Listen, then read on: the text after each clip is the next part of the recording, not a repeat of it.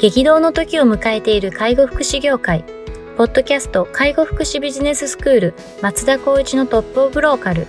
大手外資系アパレル会社のトップセールスマンから介護福祉事業経営者に転身した松田光一がこれからの介護福祉経営に求められるものについてお伝えしていきます。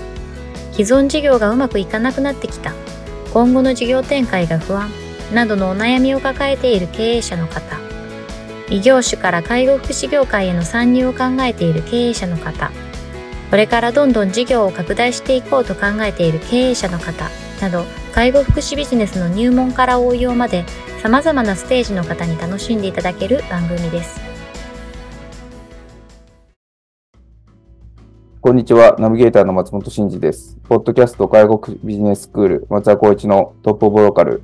トップオブローカルとは、介護福祉事業において地域に密着し、地域に愛されることで地域のナンバーワンになることです。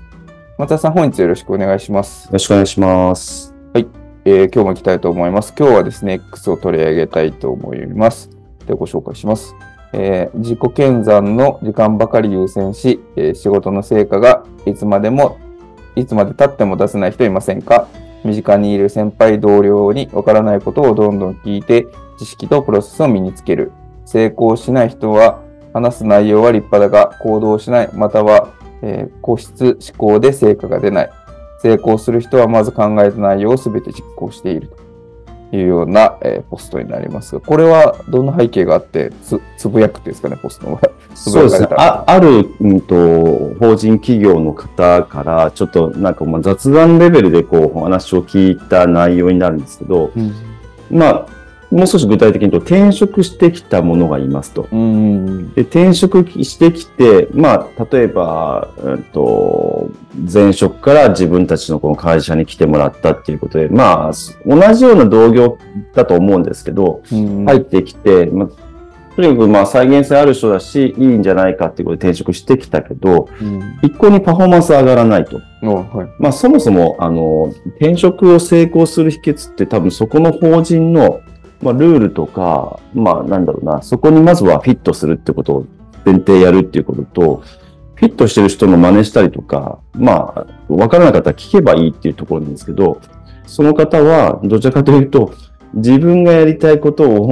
もう、とにかくこう、うん、なんだろう、外部から情報を得たりとかしていって、会社でやってほしいこととか、会社のルールっていうところに全然こう、マッチングしようとしないような傾向があるみたいな、これ、どうしたらいいですかねみたいな。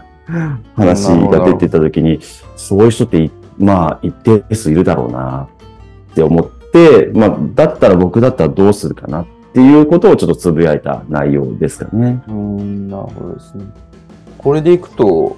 まあ、その、考えているんだけれども、行動が伴ってないって感じですか？そうですね。自己検査するのはいいんですけど、それよりもまずはそこの、なんだろうな、求められたこととか、やるべきことに対してパフォーマンスっていうかこう、出していく、言動を起こしていくってことが大事なんですけど、うんうんうん、なんかそういったことに着手してないみたいなことを言っていたので、うん、いやまあそれはちょっとなんかこう転職したとて何の目的で入ってきたんだろうみたいなところにちょっと考えちゃうなと思ったっていうことですね。うん、なるほど。これこういう方がこういた場合にこう、マネージメントとか経営者視点ではどういうこう対応になる感じですか、ね、そうですね。やっぱりこうしっかりとやってほしいことを伝えていくっていうところに尽きると思うんですけど、ただ、まあこれちょっと少し偏った言い方になっちゃうかもしれないですけど、まあ学校じゃないっていうのは僕最近常々思っていて、うんうん、まあ仕事ってなるのはやっぱりその対価を求めてそこで返して、まあ雇用者としてしっかりとパフォーマンスを出すっていうことに考える場合には、まず言われたことをやるっていうことは前提必要なんじゃないかなと思いますと。でやってった上で自分なりのそのなんだろう、やり方とかがあった場合には、まあ A ってことをまあやってましたけど、B の方どうでしょうか？みたいな形の提案でこう自分をこう研磨していけばいいと僕は思ってるんですよね。なのでそこの部分では上司側もしくはこちらの会社側っていう部分での指導としては、まずはそこを通達していくっていう部分を期間を定めてやっていくということが大事ですね。で、それでもし、もうフィットしないようだったら、やっぱり部署移動だったりとか、やっぱこう結果的にはもう、まあ、もし契約とか、あと、更新付き時期があるんだったら、そこはちょっと見直すってことはあ最終的にやらなきゃいけないかもしれないですけど、まず前提は、こちらがやってほしいことっていうのを必ず提示していくうんことが大事かなと思いますね。なるほど。まあ、なかなか難しい問題ですよね。こう、やってほしいことを提示したとて、や、やれない、もしくはやらないパターンもありますもんね。そうなんですよね。だからやら、やれないのかやらないのかっていうところは、まあこれを聞いていくっていうしことをしなきゃいけないんでしょうけど、うんちょっとそこ歯がゆいですよね。そうですよね。今のご時世で考えちゃうと。うん、言わずとしてやれるような人って結構5万といたりしていて、うん、そういう人たちにお願いした方が、やっぱりこう、早く回るっていう一方で、まあこちら側では、なんかこう採用したことによって、その人たち、その子たちに対して何かしらのパフォーマンスを上げるためにやってあげるっていうスタンスを取らなきゃいけないっていうのが、なんかちょっと、こうすもやもやするなっていうのは話を聞きながら思いましたね。うんなんかそもそもその方をこうその会社さん、まあ、採用という決断をしたわけじゃないですか。はい。そそこのそのこう採用の中でのこのプロセスっていうのはなんか振り返りとかされてたりするんですか？そうですね。やはり、まあ、なあんまりなだったわけできっと。そうですよね。なんかこう、なんでそう採用したんだろうっていうところは聞いたりとか確認したりとかしたときに、まあそこは、まあ、そそうだよねと。次のフェーズがあった場合にはこういうことをやろうねっていう人を採用しに行くと。ただ、やっぱり確認するとなると、経験者か経験者じゃないかっていうところが少し分岐点だったんじゃないかなっていうところを感じていて、うん。今回のケースは経験者じゃない方です。うん。やる気とかポテンシャルとかあったりとかして、そこに対してお互いに、まあ、メリットを感じている。なんだけども、うんと、プロセスをこう入職してからやってた場合に、要は考えるっていうのが、やっぱりこう速度を求めていったときには、経験者の方がまあ間違いなく早いし、うん経験がある上で引き出しもあると。一方で経験がないとなると、引き出しがやっぱりこう少ないから、自分で考えるとか、探すとかっていう、ここの部分の時間工数は多分あったんじゃないかなってなった時には、そこの時間工数をもう早く回していくっていうことをしない限りは、多分結果パフォーマンスは出ないよねっていうところになっていくと、課題はまあ、それをやっていこうかってなるんだけど、なかなかそこはやっぱりこう、こううまく噛み合わないっていう部分は、まあ、大にしあるでしょうねって思いながら考えていることですかね。うん。なるほど。なかなか難しい問題ですね、それは。うん。結構、最近、僕もこう、採用時のミスマッチっていうのにものすごく課題感感じていて、まあちょっと僕のクリニックでも恥ずかしい話でミスマッチがあって、やっぱりこう、中小企業でミスマッチが起こると結構インパクトあるじゃないですか。うん、大企業だったら、まあちょっとどっかの部署に移動したらフィットするそうですね。何何百人中の一人みたいな感じですけどね。そうなんですよね。だから、こう何万分の1っていうインパクトと、60分の1ってインパクトってやっぱりかなり違ったりとかするんで、やっぱり中小零細ほど、やっぱり採用のこう見極める力っていうのを大事にしないと、入った、間違って入っちゃったパターンの時に結構大変だなと思って、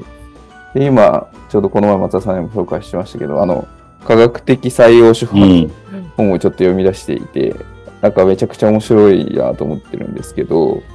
そのやっぱこう人が人を評価するときって、やっぱどうしてもあの評価者とか面接者ってですね、面接官の価値観とか仕事観とか、あとこう哲学みたいなところとかだったりとか、まああとはその人の第一印象だったりとか、あと言ってること、書いてあることにどうしても引っ張られると。でもそれって、あの、価値観とか仕事観っていうのは、やっぱりこう人を判断するときのこのバイアスになり得るし、相手が言ってることも、それは言ってること自体は正しいのかもしれないけれども、それをこう再現できるような行動ができるかどうかっていうのはまた別だよねそうですよねうん。で、その本には、やっぱりその行動の事実っていうのにフォーカスして聞きなさいとうんいうことが書いてあったんですね。で、さっきの話も結局、まあ、ポテンシャル採用っていう言葉ありましたけど、その本にもポテンシャルって言葉が出てきたら気をつけた方がいいみたいなこと書いてあって、気をつけないといけない。何をもってポテンシャルと言ってるんですかっていうことは、聞くと意外に答えれないことが多い。そうですね。すごいこう、あ曖昧な言葉ですよね、ポテンシャル、それって多分、あの、どっちかっていうと、評価ししてる、何か客観的な行動事実に即した評価っていうよりかは、やっぱりその面接官のこの価値観だったりとか、バイアスだったりとか、あと、早く取らなきゃとか、なんかそういうので、きっと、あの、ポジティブに見ちゃってるだろうなと思って。で、まあ、うちのクリニックとかでも、まあ、そういうので失敗したんだろうなっていう事例が、まあ、ぽつぽつあったんですよね。うんうんうん。これはふ非常に不毛だし、みんな不幸になるなと思って、なのでやっぱりその科学的にちゃんと、まあ、まあ、正しくどこまで言ってもできないですけど、人が人を評価するっていう場合は。でもそれでもある程度そういう、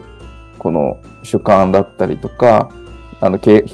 面接官の傾向を排除したような、あの、面接プロセス、評価プロセスっていうのを作れないかなというふうに思って今、やって、あの、やろうとしているところで、で、さっきの松田さんのお話にもあったような、その、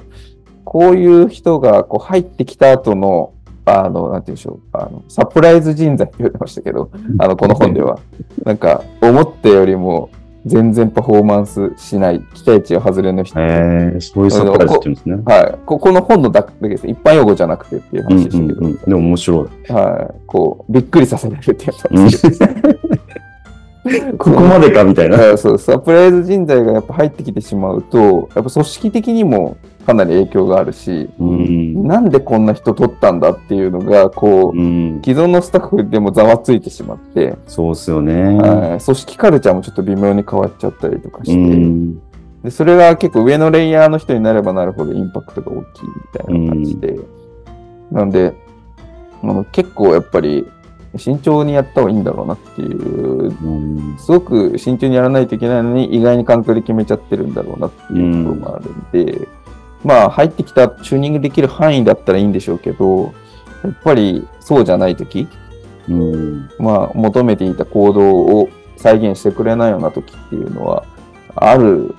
だろうなとう思っん。て、まあ、そうなると、やっぱり結構対応がしんどくなってしまうので、うんまあ、そうならないようなところっていうのをまず採用をするっていうのが、まあ、まずは大事なのかなっていうのをお話聞きながら、あと自分の最直近の課題感と照らし合わせながらいや、でも、本当そうですよね。もう、確率論ってなっちゃうとなかなかね、こう、数字上は難しいですけど、まあ、そういった形のバイアスをできる限りこう外そうみたいなうん、考え方っていうのは大事ですよね。そうなんですよ。もう100%今言ったようにこう上位層のレイヤーで採用していくと本当にインパクト大きいと思うんですよね。そうなんですよね。この子はこういったあポジションを目指してもらおうと思ってるからっていうのをみんなに共有したらそういう多分スキルを持ってる人なんだろうから入っていくと思うし、うん。でやってったら、あれ？このスキル持ってる人じゃないのかもってざわざわざわざわしちゃうみたいなざわざわ。ついちゃうみたいな。あれ？で、逆に言うと、こっちが言ったとてコミュニケーションが合わないみたいな。あれ？って言うと、この人は何ができるんだろうみたいな感じになっちゃいますもんね。そうなんですよね。で、ちょっとなんか、みんな若干気使ったりとかして、そうそうそう。なんかもっといいところあるんだろうみたいなところで、こうこっち側が少しこう介入しながらフォローしていくみたいな。あれ？ちょっと待ってよと。このこの人ってここまでフォローするような人材で入ってたんだっけ？みたいな。うん。とか。で結果的にやっぱりこの少数精鋭なんで自分たちの仕事が増えちゃって、さっき言ったようにこうカルチャーが変わったりとか、ありますね。うん、その、なんだろう、それこそ就業規則までに行っちゃうようなケースってあったりとかって聞くので、あと辞めちゃったりとか、そうそうそうあその、う。いい人材というか、が活躍してくれる。他がやっぱり辞めちゃうってケースってありますよあります、ありね。ます。はい。もうサイレントクレーマーじゃないですけど、もう本当に言わずして、もう私はいいです。ここはもう見切りつけますって言って。いや、それが一番やっぱり嫌ですよね。そうなんですようね。ん、で、家庭はなんかこう、パフォーマンスしないとか、まあ、あんまりここの話には紐づかないですけど、ちょっとやっぱりこう、言動が、あー伴わない人みたいなところにめちゃくちゃ工数かけられる、かけられるっていうのあそうですよね。めちゃくちゃありますよそうですよね。なのでこ、そういうことが、まあ、起きないようにするには、やっぱり採用の時の、このフィルタリングというか、うん。あの、ちゃんと弾くっていうところも必要だし、それを弾くためには、あの、しっかりこう練り込まれた、あの、選考プロセスっていうのを作り込んでいく必要があるんだろうな、というふうに、まあ、思っていて、うん。あの、トップオールブローカルでも、っとそのあたりのこのサービスを今後、そうですね。リリースはい。はい、できればと、ちょっと思ってお今年は、今りますけど。年は。今年は、はい。い。2024年にはちょっと何かしら皆さんにご案内して、ね。こういうちょっと新年に、、新年に掲げたソリューションズアフィスを。あ、そうですね。こういうその、ちょっとこう、皆さん結構同じようなこと悩まれてると思うので、当然優秀な人材に入ってきてほしいけど、優秀な人材だと思って上に配置した人を間違えてしまったってなると、うんものすごくいいことがあるんで、まあそういうことがなるべくないようにするようなこのソリューションをちょっと、いえ医療介護事業者向けのものをちょっと我々もちょっと準備しておりますので、はいちょっと最後宣伝みたいになってしまいました。ぜひちょっと楽しみにしていただければと思っております。はい。では本日は以上させていただきます。ありがとうございました。ありがとうございました。ポッドキャスト介護福祉ビジネススクール松田光一のトップオブローカル。番組では介護福祉サービスに関するご質問を当番組の専用ウェブサイトより募集しております。番組 URL よりサイトへアクセスし、質問のバナーから所定のフォームへ入力の上送信をお願いします。URL は http コロンスラッシュスラッシュ tol.sense かっこセンスハイフン world かっこワールド .com かっこコムになります。皆様のご質問をお待ちしております。